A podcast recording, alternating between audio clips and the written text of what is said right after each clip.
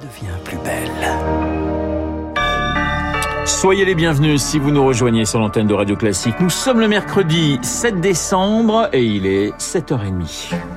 La matinale de Radio Classique avec Renaud Blanc. Et l'essentiel présenté par Charles Bonner. Bonjour Charles. Bonjour Renaud, bonjour à tous. À la une ce matin, l'exploit du Maroc au mondial de football qualifié pour les quarts de finale. Une première dans leur histoire, un match nul au bout des prolongations.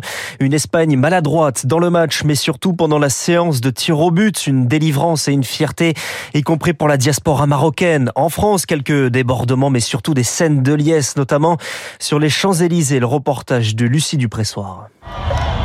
L'ambiance est euphorique, les klaxons se mêlent au concert des djembés et les supporters, drapeaux marocains sur les épaules, n'en reviennent toujours pas. Ouais, j'ai qualifié Je suis très content. Ouais. Vive le Maroc. Des Marocains d'autant plus heureux que la qualification de leur équipe est historique. La génération de nos parents, nos grands-parents, ils s'attendent ça depuis 36 ans c'est la première fois qu'on va en quart, c'est exceptionnel. Je vais pas dormir. Je suis désolé, j'ai pas les mots. Je suis dans un état second. Et jusqu'au bout, ils ont attendu cette victoire. C'était trop trop serré. C'est pas facile du tout de gérer toute cette pression pendant 90 minutes. Nous, on a un grand gardien. Le grand gardien fait le boulot. Hakim Ziyech. On n'a jamais vu Hakim Ziyech faire un combat comme ça. Maintenant, certains se voient déjà en demi-finale. Espérons qu'on va croiser la France en demi-finale. Et même plus loin. J'espère gagner la Coupe du Monde. Je pense qu'on a nos chances. Si on bat l'Espagne, c'est une grande équipe, l'un des favoris. On peut passer peut-être. Mais avant cela, le Maroc devra affronter le Portugal. Ce sera samedi à Doha.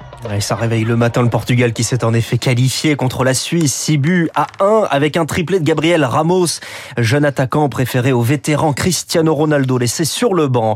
Il est sur le banc des Bleus depuis 10 ans, Didier Deschamps et son patron voudraient bien que ça continue après le mondial. Interview de Noël Legretz, le président de la fédération à lire dans le Figaro. Ce matin, la France joue samedi soir contre l'Angleterre. Et je vous rappelle qu'à 8h05, eh bien, nous serons en ligne avec l'écrivain franco-marocain Tar Ben Jeloul. Euh, on change totalement de sujet, Charles, entre 2 et 15 ans de prison requis au procès de l'attentat de Nice. 15 ans requis contre trois personnes, dont deux pour association de malfaiteurs terroristes.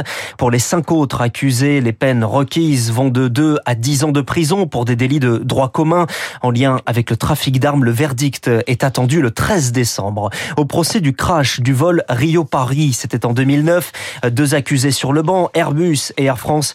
Les réquisitions démarrent ce matin. Une inflation à deux chiffres pour prendre le métro parisien. Le pass Navigo va en effet passer de 75 à 84 euros et 10 centimes par mois. Le ticket d'un 90 à 2,10 euros. Une hausse contenue par le soutien de l'État. 200 millions d'euros d'aide exceptionnelle pour Île-de-France Mobilité, dont le conseil d'administration se réunit aujourd'hui pour voter sur ces nouveaux tarifs. C'est donc une mauvaise période pour ceux qui prennent les transports en commun, car aujourd'hui c'est la grève à la SNCF, une grève unitaire lancée par les syndicats en prévision des négociations annuelles de salaire qui commencent dans la journée.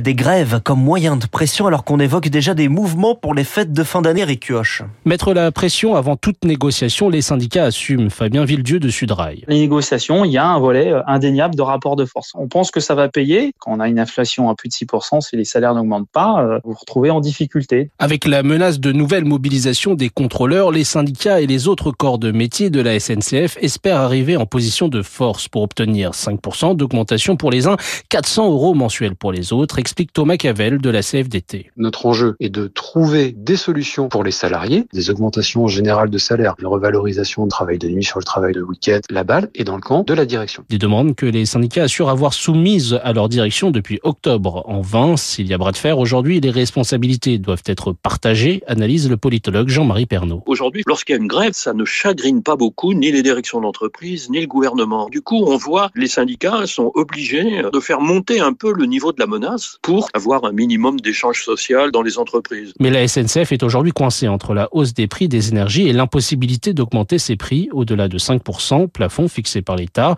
Les marges de manœuvre sont donc faibles. Pour autant, des sources proches des négociations l'affirment, la direction ne viendra pas les mains vides. Eric Kioch, les entreprises également sous la menace des coupures de courant. Après les plans présentés, le semblant de panique, le gestionnaire du réseau est est plus optimiste. Pas sûr qu'on en ait besoin de coupures, d'autant que la consommation d'électricité a baissé de 8% la semaine dernière. Pas de panique non plus du côté des chefs d'entreprise. Ce sera embêtant mais surmontable, nous dit ce matin François Asselin, le président de la CPME, Confédération de petites entreprises. Ah Il ne choisit pas, pardonnez-moi. Mais je vous en prie, cher ami. Il ne choisit pas Aurélien Pradier entre Éric Ciotti et Bruno Rotaillot. Le duel pour la présidence des Républicains dont le vote se tient ce week-end. Vous écoutez Radio Classique, il est pratiquement 7h35. Charles, son retour se confirme, le Covid avec 55 000 cas en moyenne sur trois jours. Et avec le Covid, le masque et le vaccin, ils ne sont pas obligatoires, non mais fortement conseillés. Le masque dans les endroits clos et le vaccin dans le bras des plus fragiles. La campagne de rappel ne fonctionne pas. C'est François Braun, le ministre de la Santé, qui le reconnaît, car il faut bien l'admettre, c'est difficile de s'y retrouver, Rémi Vallès. Priorité est donnée aux plus de 60 ans, aux personnes immunodéprimées ou à risque de formes graves, aux femmes enceintes et aux professionnels de santé. Mais dans les faits, tout le monde peut prétendre à ce nouveau rappel à condition d'être en contact régulier avec une personne vulnérable. Concrètement, si vous prévoyez de voir vos grands-parents pour les fêtes ou si vous travaillez avec un collègue atteint d'une maladie chronique, alors vous êtes concerné. Si vous ne répondez pas à ces critères mais souhaitez quand même recevoir une nouvelle dose, c'est à votre pharmacien ou votre médecin de trancher en fonction de la balance bénéfice-risque que cela représente. Ce nouveau rappel est disponible dès trois mois après la dernière injection pour les plus de 80 ans et les personnes à risque. En cas d'infection récente au Covid, là aussi, la vaccination est recommandée dès trois mois après la contamination.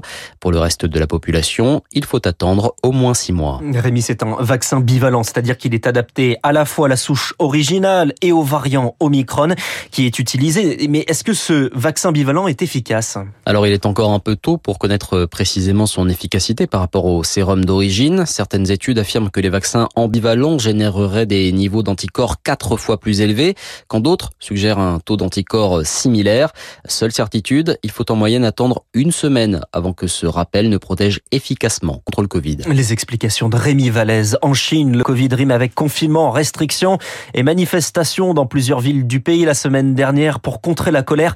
La Chine annonce un assouplissement général des règles sanitaires, moins de tests PCR et un isolement à domicile. Premier recul sur la politique zéro Covid prônée par le président Xi Jinping. Et puis aux États-Unis, les démocrates de Joe Biden confortent leur majorité au Sénat. Un 51e siège acquis dans l'État de Géorgie. Les républicains, quant à eux, contrôlent la Chambre des représentants. Merci Charles. Charles Bonner pour le journal de 7h30. Il est 7h37. Je vous rappelle, tiens, puisque vous parliez du Covid à l'instant, que Guillaume Durand recevra à 8h15 le professeur Eric Homme, qui est infectiologue. Un petit pronostic. Euh, euh, pour vous aviez vu d'ailleurs ce match nul entre le Maroc et, Merci de le souligner. et l'Espagne. C'est tellement rare que je, je le souligne. Oh, mais vous justement, êtes vous êtes méchant. ce Portugal-Maroc, vous voyez qui? Je vois plutôt le Portugal. Mais... mais... bon, écoutez, bah voilà, on a pris. Et si je me trompe, j'ai en avoir le droit. Mais non, mais non, je ne dirai rien. On verra si Cristiano Ronaldo joue. Ça, non, alors là, j'en doute. Hein. Vous en doutez. Là, j'en doute. Eh bien, voilà, Samuel Blumenfeld également. Samuel qui est déjà euh, dans notre studio. On va parler cinéma dans un instant puisque nous sommes mercredi. Les sorties de ce mercredi avec euh, le monsieur 7e art de Radio Classique et du quotidien Le Monde. C'est dans deux